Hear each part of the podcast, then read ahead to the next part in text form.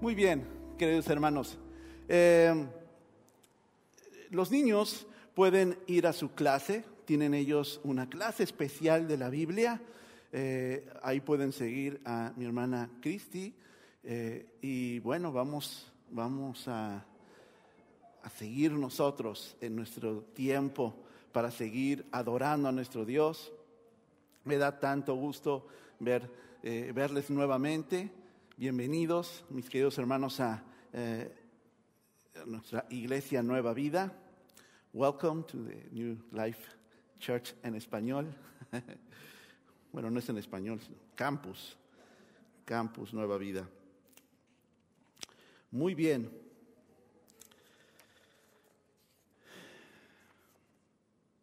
¿Les parece bien, mis queridos hermanos, si oramos? Bueno, déjenme ordenarme.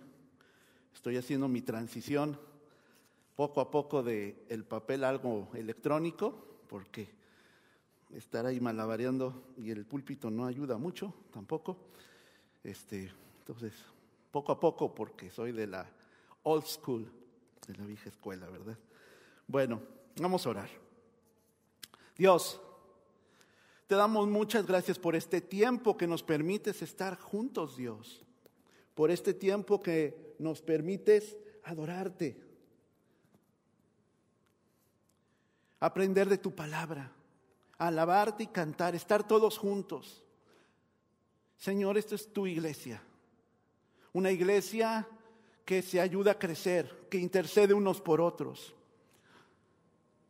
donde nuestros niños aprenden los fundamentos de la fe, donde nuestros jóvenes buscan crecer en ti, donde los adultos buscamos, Señor, llegar a la meta y también ser ejemplo para los más jóvenes. Dios, quiero pedirte humildemente que tú seas el que hables a través de este tu siervo, Dios. Que sea tu palabra la que nos cambie, transforme, la que nos guíe, la que nos ayude a obtener una nueva vida en ti. Señor, gracias porque llegaste algún día, hace más de dos mil años, a la tierra para enseñarnos tantas cosas. Una de ellas, Señor, es lo que eh, escucharemos el día de hoy, que es orar. Dios, quédate con nosotros y permítenos ser mejores, mejores discípulos tuyos día a día. En tu nombre Jesús, amén. Muy bien. Bueno, pues, este saben que hermanos, esa luz me deslumbra muchísimo. No sé si se pueden subir más las luces o bajar eso un poquito, porque a la hora que quiero leer la hoja no, me, deslumbra, perdón, gracias.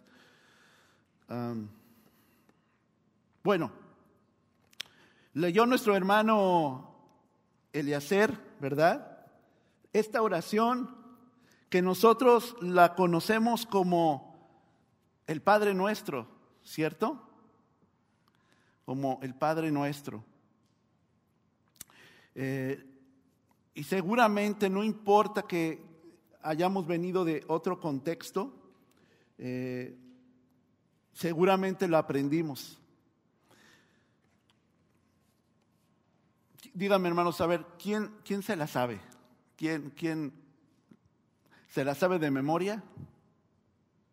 Ok, ok, está bien. ¿Quién la ha oído? Eh, esta, esta oración antes. ¿Ok? Un poquito más. Muy bien. Bueno, pues entonces vamos a aprenderla.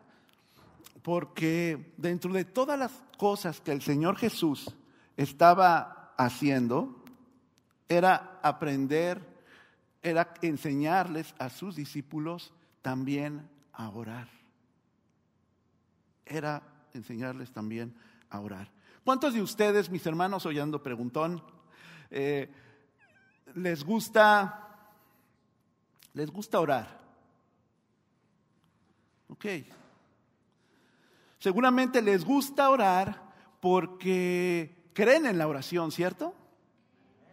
¿Sí? O más o menos. O dos, dos. Déjenme leerles esto. Me gustó mucho. Dice creer en la oración. Un cristiano me decía una vez, estoy teniendo, temiendo que muchos de los cristianos de mi iglesia no creen en la oración. Oh querido hermano, le dije, yo no sería su pastor ni cinco minutos más. Si ellos no pueden creer en la oración, yo no puedo creer en ellos. Porque es parte de nuestra vida normal como cristianos el orar. Si no creemos en la oración, pues entonces no vamos a creer en, el, en Dios, porque es con el que estamos tratando de conectarnos a través de, a través de. Esta, este sermón lo he titulado ¿Por qué los discípulos debemos orar? ¿Por qué los discípulos debemos orar? Mateo 6, del 9, y vamos a ver hasta el 15.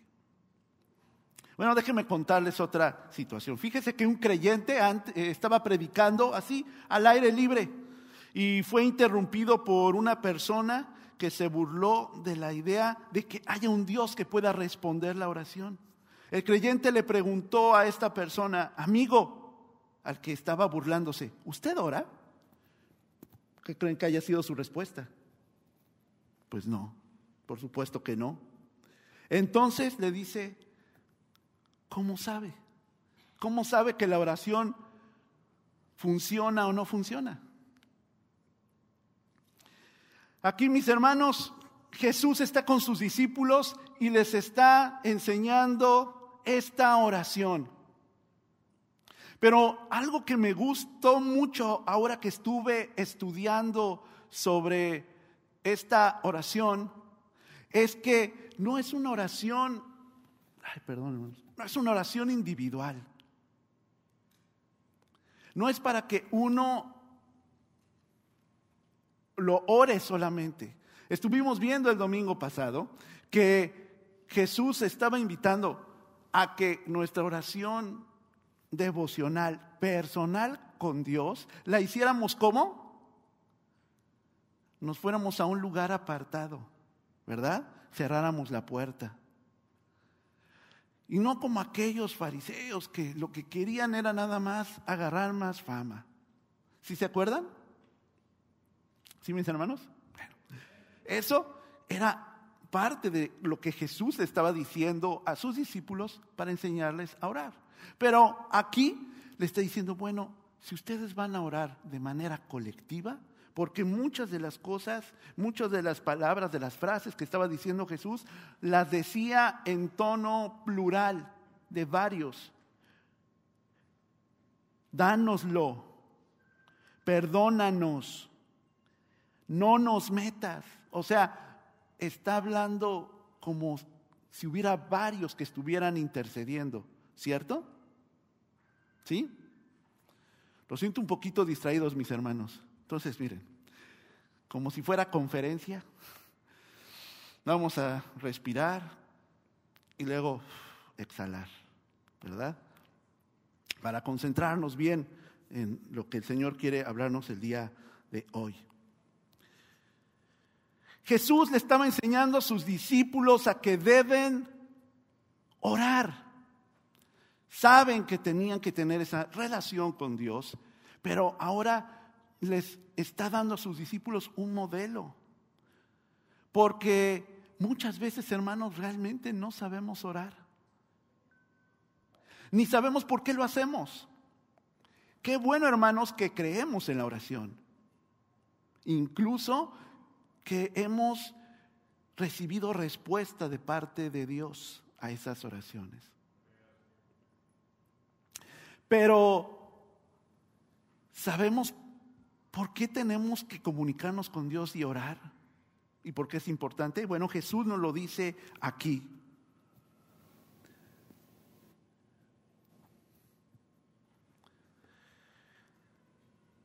Hermanos, Jesús no debió enseñar una oración, como lo vimos la vez pasada, solamente para repetirla.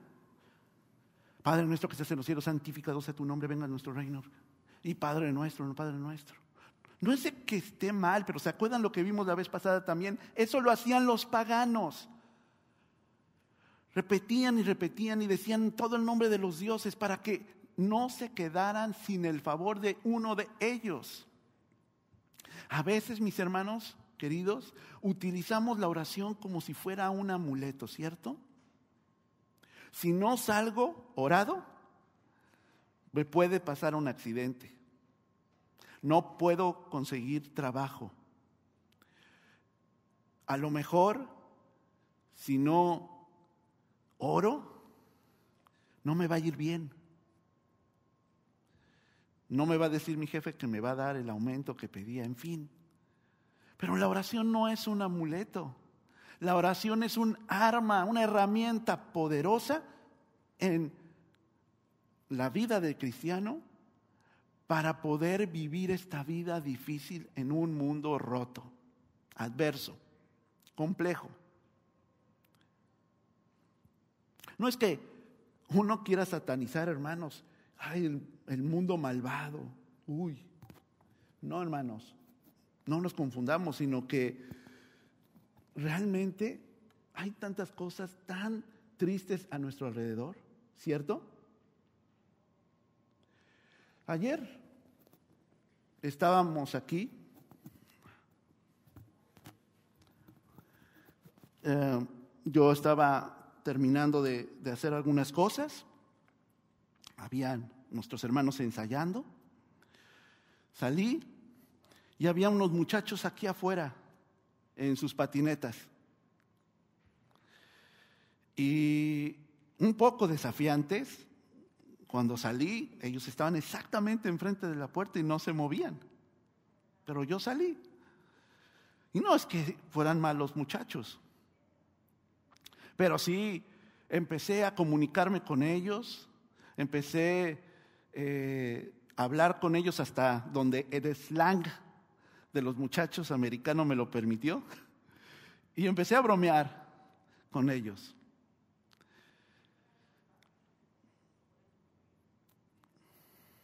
Y oí que obviamente decían algunas groserías. Y pensé que ellos podrían estar algún día aquí, tal vez no aquí porque no saben español, o yo tendría que predicar en inglés, pero con nuestro pastor John, con los jóvenes. ¿Y cuánto necesitan que oremos por ellos? Tantas parejas que están sufriendo situaciones difíciles porque no conocen la voluntad de Dios ni cómo debajo en su creación, en el modelo que él creó del matrimonio, cómo pueden llevar una relación. Y ya hay tantas cosas distorsionadas que por eso es la urgencia de orar, mis hermanos. Es, hermanos, una oración sencilla no solamente para que se facilite que la memoricemos, sino para que recordemos esos principios y fundamentos, mis queridos hermanos. Dice y inicia, Padre nuestro. Es increíble, hermanos, porque la verdad, en la cultura judía tenemos que entender un poquito, no se atrevían a decir ni el nombre de Dios. Era algo demasiado santo, demasiado grande como para decirlo. Y cualquier mortal podía sentirse indigno de mencionar su nombre. Por eso ellos inventaron, los judíos, unas consonantes que reunidas es Yahweh, lo que nosotros conocemos como Jehová. Así es como llamaban a Dios. Pero decirle Padre nuestro, Quiere decir que hay una situación de intimidad, de proximidad y de relación hermosa y cercana. Hermanos, nos podíamos incluso portar muy mal en nuestra casa y nuestros padres nos dejaban de dar alimento. No. Dejábamos, dejábamos de recibir eh, algún presente en una época especial por nuestra actitud o por nuestra indiferencia. No. Porque un padre, hermanos, ve más allá de la actitud temporal que podamos tener, de rebeldía o de cualquier situación. Un padre ve el potencial de una persona que puede trascender e impactar, más en un cristiano. Y lo ama, y lo bendice, y le instruye, y lo regaña, y le enseña. Por eso es increíble que Jesús le está diciendo a sus discípulos, Padre nuestro. Así es como debemos orar todos juntos, sabiendo que tenemos, aunque hayamos sido carnalmente de nacimiento huérfanos, tenemos un Padre que nos escucha y que nos provee. No importa que seamos hijos pródigos. El Padre siempre nos va a recibir con los brazos abiertos. Padre nuestro, que estás en los cielos, decía el Señor Jesús. Está en los cielos, hermanos, y también está en todas partes. Está entre nosotros, está en otros lugares donde están alabando su nombre en la misma hora o con diferente horario, más tarde. Está también, Señor, el Señor en los países donde hay mucha pobreza y también donde hay mucha riqueza. Dios está, hermanos, en todas partes porque todo es su creación y porque somos sus criaturas también.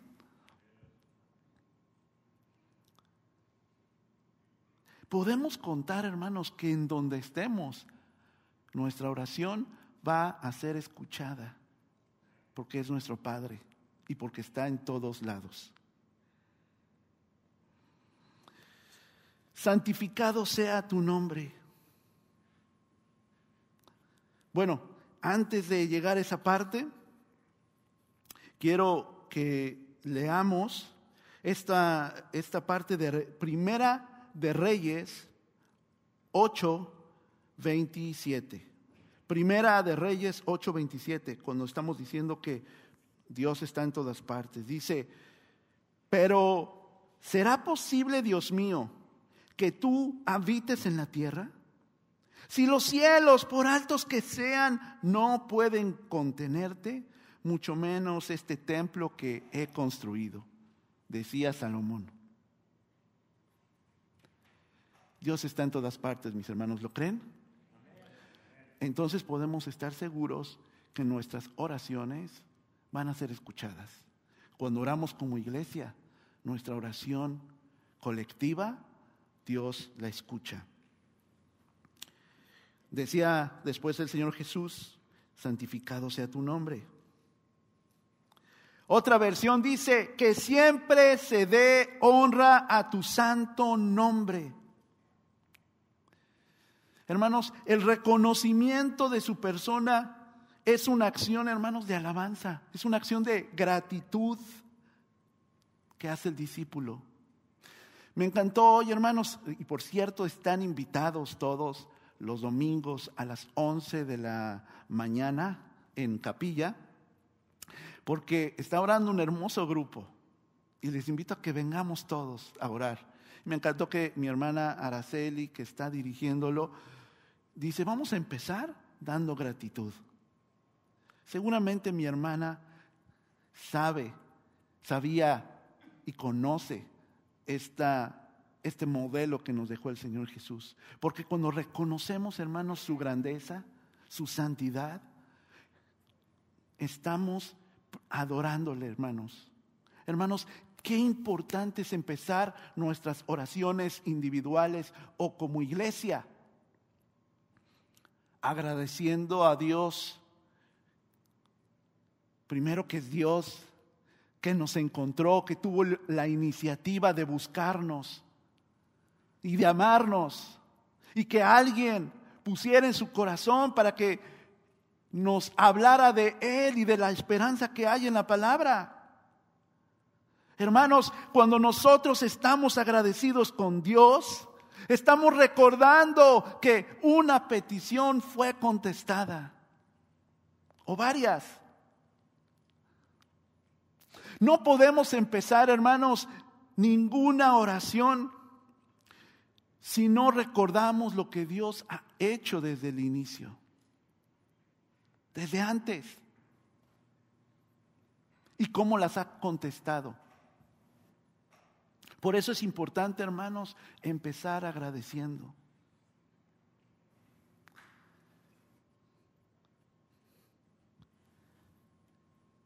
Señor, siempre, siempre tu nombre sea exaltado por el poder que, que Señor, has dado a tu Hijo Jesucristo a levantarlo de los muertos. El mismo poder, hermanos, que está ahora en nuestro alcance para vencer tentaciones y tribulaciones. Y bueno, vamos a verlo ahorita más adelante.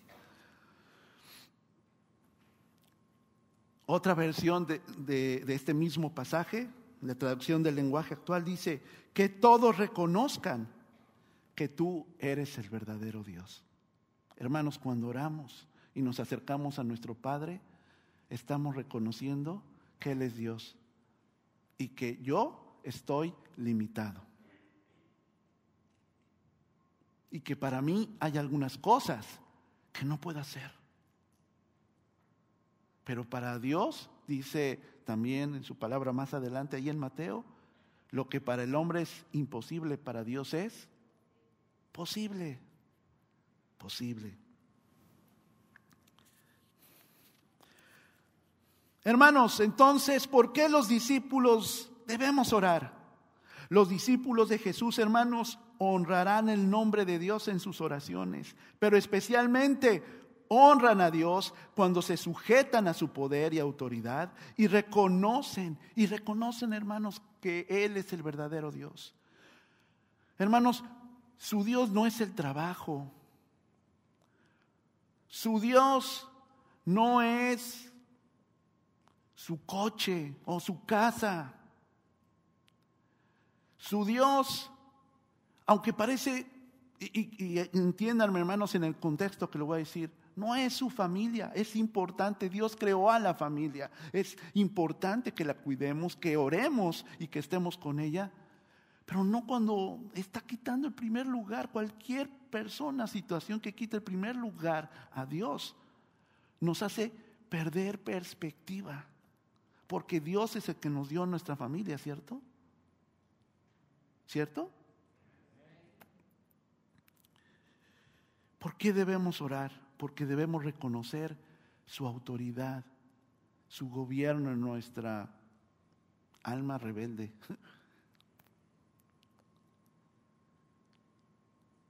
Dice en el 10, venga a tu reino. Hermanos, el hombre y la mujer fallan. ¿Y saben por qué? Por lo que les estaba diciendo, porque perdemos perspectiva. La serie que estamos viendo, que le hemos titulado de este hermoso discurso de Jesús que conocen muchos como el Sermón del Monte, se llama Viviendo el Reino. El problema que vio Jesús en aquel entonces en sus discípulos, que estaban luchando, y mucho más que un luchador profesional, de lucha libre de la WWE. Y decía, lo que pasa hermanos, ustedes, discípulos, tienen una lucha, una tensión grande porque quieren vivir como hijos de Dios, pero sin saber y respetar las reglas de Dios. Por eso, cuando oren, piensen y pidan que venga su reino.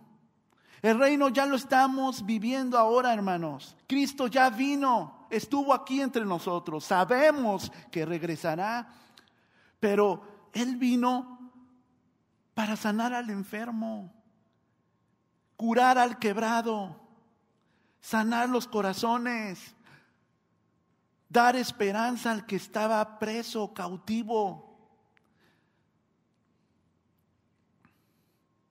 Debemos, hermanos, cuando oremos, pedir que y recordar que debemos seguir viviendo en el reino, pero que venga, porque dice la palabra que Él vendrá como ladrón en la noche.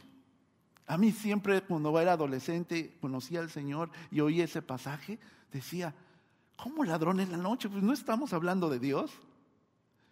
Pero después entendí que es de manera inesperada, como, pues sí, un ladrón puede caernos, un accidente o cualquier otra situación fuera de nuestras manos, de nuestro control. Y tenemos que vivir con esa urgencia, con esa necesidad. Por eso le dice Jesús, venga tu reino. Jesús nos recuerda entonces que debemos vivir conscientes que vivimos en Él y cuando vuelva nos encuentre haciendo pues su voluntad. Porque es lo que sigue inmediatamente. Dice, hágase tu voluntad. Otra versión dice, ven y sé nuestro único rey, que todos los que viven en la tierra te obedezcan. Me encanta esta versión. Sé nuestro único rey y que todos los que viven en la tierra te obedezcan como te obedecen los que están en el cielo. Dios también es el Señor del cielo. Y ahí hay una obediencia absoluta. Aquí somos los rebeldes. Aquí somos los que nos cuesta trabajo seguir los principios de Dios. ¿Saben por qué nos cuesta trabajo? Uno, porque no los conocemos. No leemos la palabra, mis hermanos. Nos falta esa hambre por conocer su voluntad. Y por eso tenemos esas luchas y esas tensiones. Por eso nos desviamos. Y cuando la descubrimos y la revelamos y, se nos revela, nos pasa como aquella historia del rey Josías. Ahí, por ahí en los libros de los reyes, un muchachito que quería hacer la voluntad de Dios. Alguien que estaba haciendo las cosas buenas, pero que de repente encuentran en una pared unos rollos, unos libros, que después al leerlo resulta que era la palabra de Dios. El muchacho empieza a leerlos, se rasga las vestiduras, que era algo muy eh, clásico de, de los judíos en el Antiguo Testamento, y dice, porque se da cuenta de que no estaba haciendo la voluntad de Dios. Y entonces dice, ahora mismo, hoy empezamos a hacer su voluntad. Y lo pone como decreto. Y que todos conozcan lo que dice este libro. Wow. ¿Podemos ser así de radicales en nuestra vida, mis hermanos?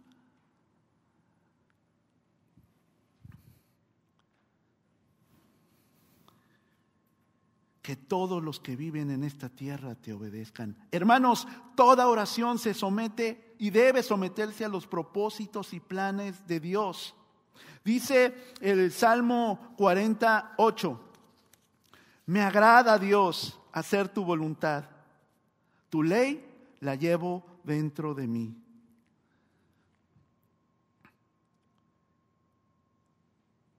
¿Les agrada hacer la voluntad de Dios, hermanos? ¿Y por qué se resisten luego? ¿Por qué nos resistimos? Debemos orar como el Señor nos está enseñando para que tengamos ese deseo constante de conocer su voluntad para agradarle, para llevar su ley dentro de nuestra vida, en nuestro corazón.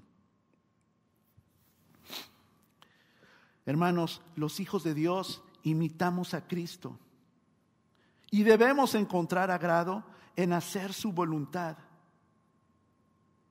Jesús menciona que fue el hacer la voluntad de Dios su propósito. Por eso dice Juan 4:34. Juan 4:34. Mi alimento es hacer la voluntad del que me envió y terminar su obra, les dijo Jesús. Esto era lo que lo movía a Jesús a hacer y cumplir su misión en esta tierra. Yo estoy seguro, hermano, que si usted le dicen, usted tiene que ir a hacer esto para morir, dice, ah, pues está bonita su misión, pero yo no le entro. Bueno, Jesús sabía que vino a esta tierra y se preparó espiritualmente para enfrentar su propósito y su plan. Nosotros, hermanos, no tenemos que ir a morir nuevamente en una cruz, porque eso ya lo hizo Jesús. Lo que sí tenemos que hacer es morir a nuestra vieja actitud que nos estorba para hacer y conocer la voluntad de Dios.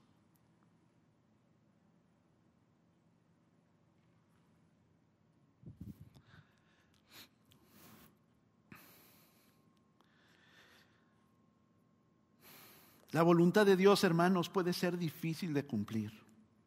El Señor expresó en el tiempo de angustia, antes de ir a la cruz, que aunque Él desearía que las cosas sucedieran de manera diferente, se hiciera su voluntad.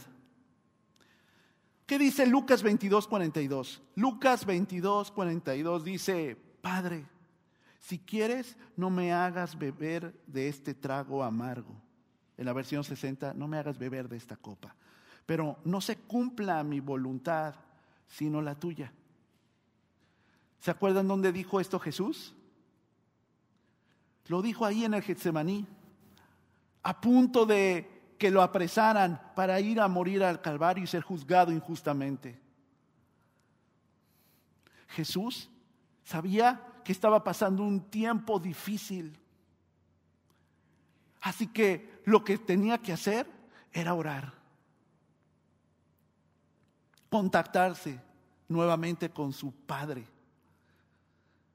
que también nosotros, por ese sacrificio de Cristo, nos volvemos también hijos de Dios y es nuestro Padre también.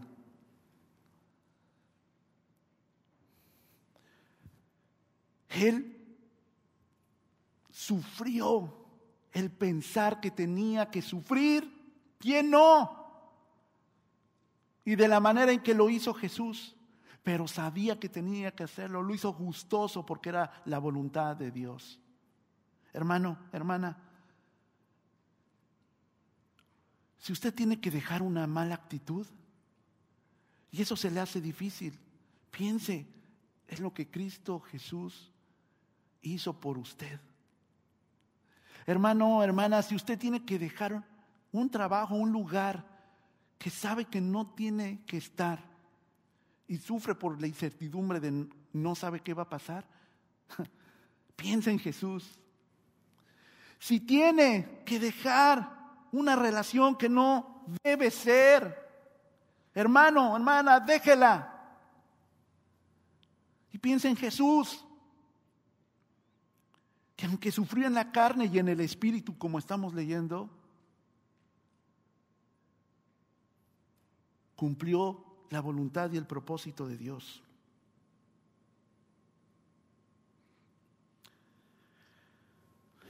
Dice Hebreos 17, por eso dije, aquí me tienes, como el libro dice de mí, he venido Dios a hacer tu voluntad.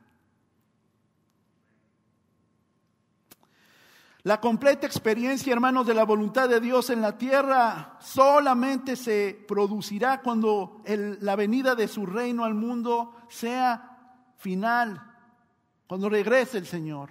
Pero mientras nosotros estamos orando, venga tu reino. Ayúdame a comportarme como si vinieras al rato.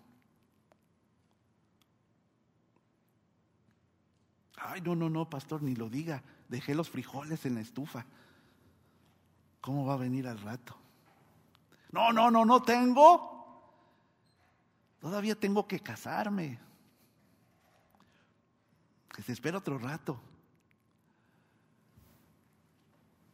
Hermanos, tenemos que vivir con la urgencia en nuestro cambio de vida y de actitud y de prioridades, como si el Señor llegara ya, para que podamos conocer también su voluntad. Y su voluntad es buena, hermanos, es buena. Hermanos, ¿por qué los discípulos deben orar? Porque los discípulos de Jesús somos un testimonio vivo para el mundo de que la voluntad de Dios puede experimentarse hoy. Hermanos, me encanta aquella frase que una vez me dijo un maestro de mi escuela dominical en la iglesia donde conocí al Señor. Y me dijo, muchachos, ustedes hagan la voluntad de Dios porque puede ser que para muchas personas ustedes sean el único Jesús que conozcan.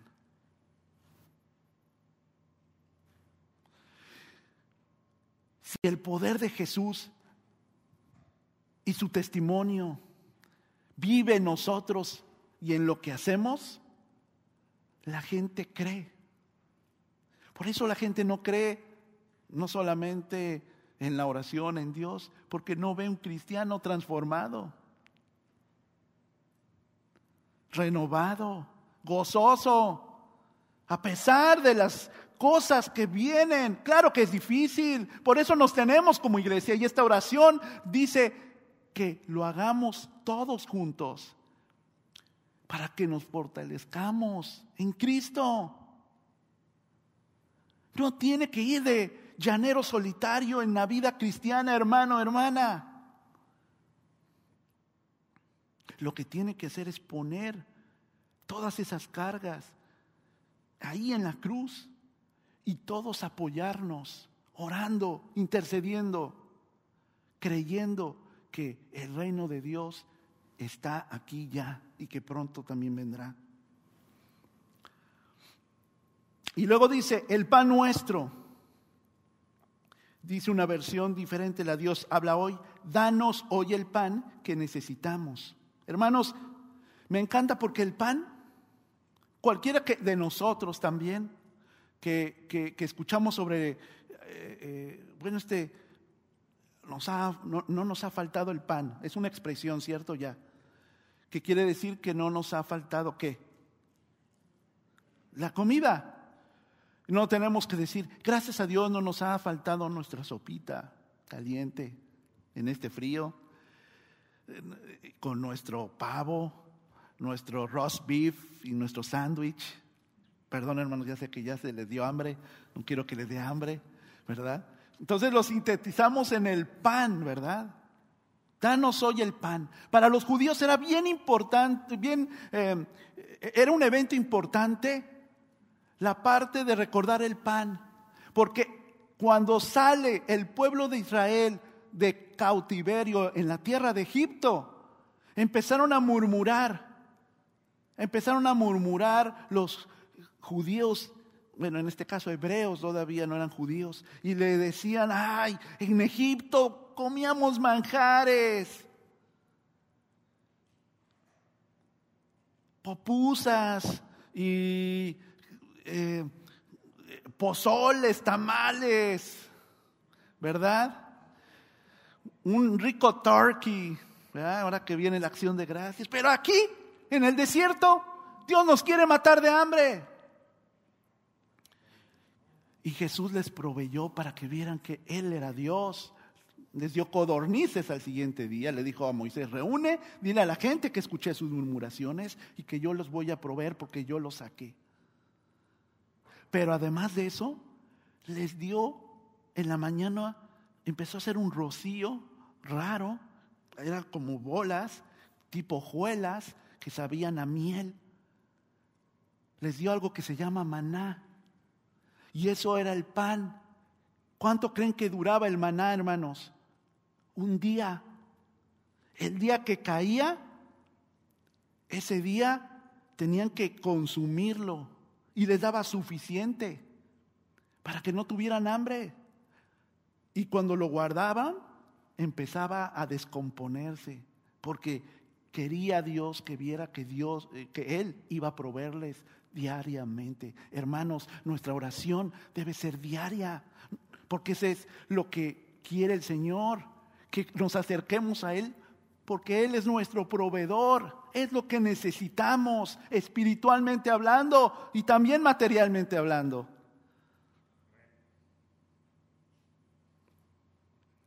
Dánoslo hoy. Danos hoy el pan que necesitamos.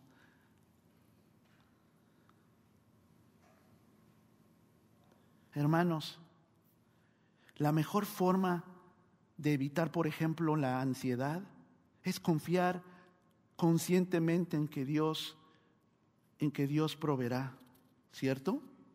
Dice Filipenses 4 6. No se inquieten por nada, más bien, en toda ocasión, con oración y ruego, presenten sus peticiones a Dios y denle gracias. Denle gracias. Hermanos, no debemos confundir que no debemos ocuparnos de nuestras responsabilidades de proveer, de dejar de ir de trabajar, porque Dios me lo va a dar. Me va a dar ahí maná, que era como se llamaba este, este tipo de pan. Pero lo que quiere es que dejemos dejemos de preocuparnos por lo que está fuera de nuestro control y que creamos que es Dios el que va a abrir las puertas de donde busquemos. Que Dios va a sanar nuestra preocupación e incertidumbre de las cosas que no vemos claras, pero que Dios ya tiene preparadas. Aquí hago un pequeño paréntesis, hermanos queridos y hermanas. El próximo domingo tendremos un hermoso servicio de testimonios. Y es el pan también que necesitamos su iglesia, el escuchar lo que Dios ha hecho con otros, con nosotros durante este año. Acérquese conmigo, hermano, todavía tengo espacio, hay lugares, hay lugares, súbale para que pueda compartir un testimonio. Cierro el paréntesis. Hermanos, ¿por qué los discípulos de Cristo deben orar para recordar que los discípulos de Dios dependen diariamente de Dios en todas sus necesidades y no de las situaciones o no de las personas que nos rodean.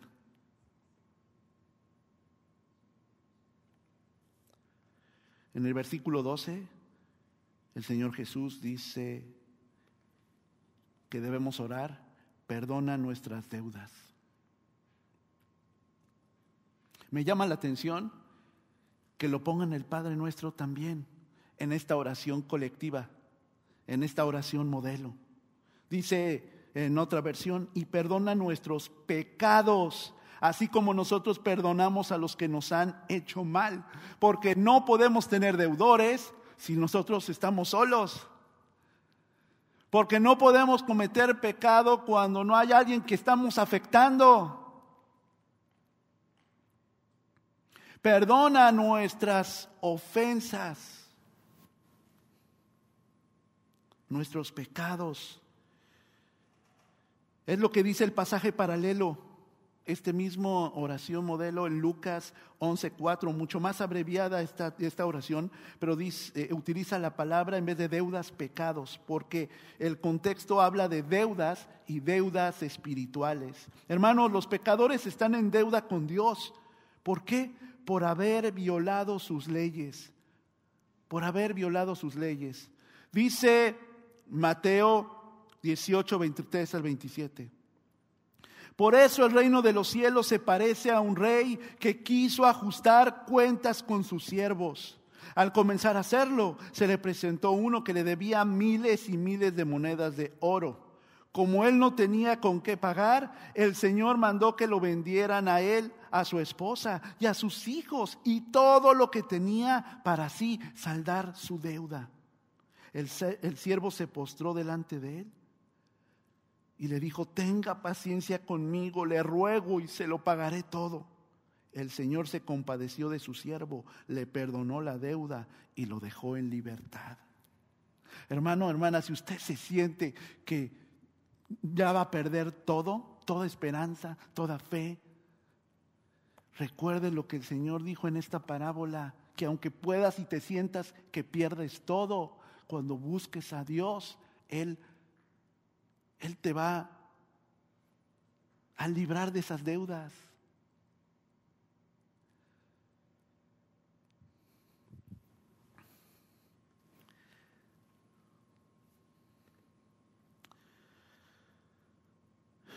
Hermanos, nuestro pecado nos hace deudores ante Dios y Dios nos ha perdonado todo lo que hemos hecho. En este mismo ejemplo, si nosotros somos los deudores, Dios nos ha perdonado todo. Nosotros somos los que le lo seguimos recordando, pero el Señor ya dice, no me debes nada, pero compórtate como una persona libre no con libertinaje, sino como una persona que no debe ni va a deberle a nadie nada. Como una persona que está esperando que venga el reino. Como también nosotros, hermanos, es nuestro deber perdonar a nuestros deudores porque un corazón que no perdona no está en condiciones de que la sangre de Cristo lo limpie de todo pecado puesto que alberga un pecado no confesado sinceramente. Fíjense lo que dice Primera de Juan 1 del 7 al 9. Pero si vivimos en la luz, así como Él está en la luz, o sea Jesús, tenemos comunión unos con otros y la sangre de su Hijo Jesucristo nos limpia de todo pecado. Hermanos, dice, si afirmamos que no tenemos pecado, nos engañamos a nosotros mismos y no tenemos la verdad si confesamos, si confesamos nuestros pecados, Dios, que es fiel y justo, nos los perdonará y nos limpiará de toda maldad. ¡Wow! ¡Qué esperanza! ¡Qué hermoso!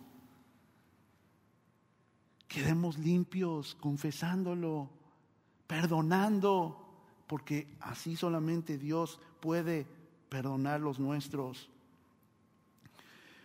Esto nos enseña entonces que los humanos debemos perdonar a otros antes de recibir ellos mismos el perdón.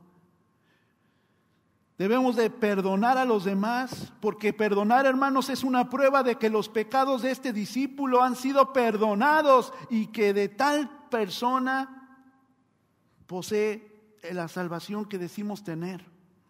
Hermanos, este pensemos, si no perdonamos a quien nos está ofendiendo, a quien lo hizo en el pasado, incluso en el futuro, es como si Dios no nos pensáramos que Dios no nos va a perdonar o no nos sentimos perdonados por Él. Pero Dios no quiere seguir manteniendo ahí nuestro pecado, nuestra ofensa. ¿Por qué nosotros sí? Tal vez no nos sentimos perdonados, pero no es por Dios. Es porque tenemos nuestra dureza en nuestro corazón y no queremos dar ese perdón. ¿Por qué, hermanos, los discípulos deben orar? El hecho mismo de que Dios, hermanos, haya puesto en nuestro corazón la disposición de perdonar, ya es una evidencia de que nos ha perdonado Hermanos, la ausencia de un espíritu perdonador en un individuo es la prueba de que no, de que no hemos experimentado nosotros el perdón. Y viene este verso muy importante también en toda esta oración modelo. No nos metas en la tentación. Hermanos, cuando oramos juntos tenemos que rogar a Dios que nos libre de las pruebas y de caer en ellas probablemente no va a eximirnos de que las vivamos, porque ha pasado enfermedades, falta de trabajo, personas que se vuelven en nuestra contra, chismes.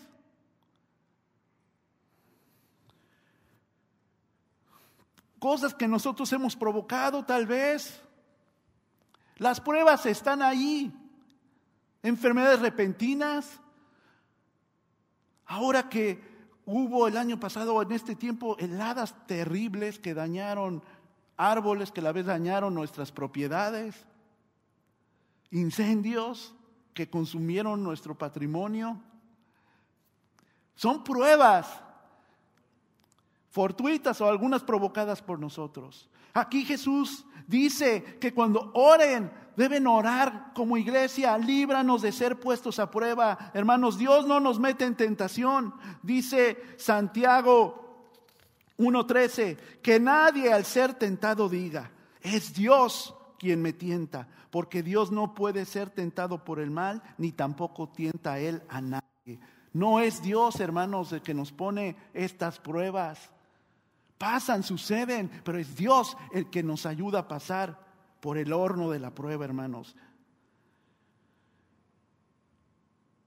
La petición, hermanos, que seamos librados de la tentación, refleja el deseo del creyente de evitar por completo los peligros que, que, involucran el pecado. Dios conoce nuestras necesidades antes de que nosotros las contemos. ¿Se acuerdan lo que vimos en el versículo 8? Él desde antes ya sabe qué estamos pasando y Él promete que ninguno será tentado más allá de lo que pueda resistir.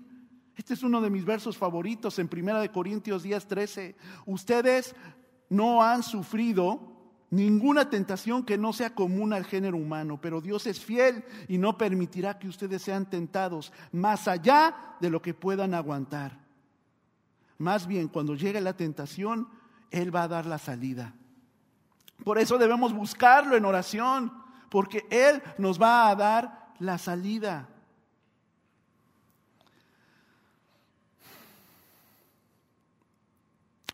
Y cuando vengan las pruebas, dice otra versión, no permitas que ellas nos aparten de ti y líbranos del poder del diablo. Hay que estar alertas, hermanos. Tenemos que conocer la palabra, eso es algo indispensable. ¿Qué es lo que pasó cuando Jesús fue tentado? ¿Se acuerdan? En los primeros capítulos del Evangelio. Cuando fue confrontado por Satanás, Jesús le responde con la palabra de Dios. Hermanos, eso es lo que nos puede fortalecer en el momento de la prueba. Y también porque va a haber situaciones o personas que buscarán probarnos. Por eso dice otra versión, no permitas que cedamos ante la tentación, rescátanos. Esta petición indica, mis hermanos, que los discípulos deben pedir liberación de las pruebas o rogar que éstas no se conviertan en ocasión de caer. Más bien que su poder, en Él podamos pasar esas pruebas y crecer, y crecer en nuestra fe.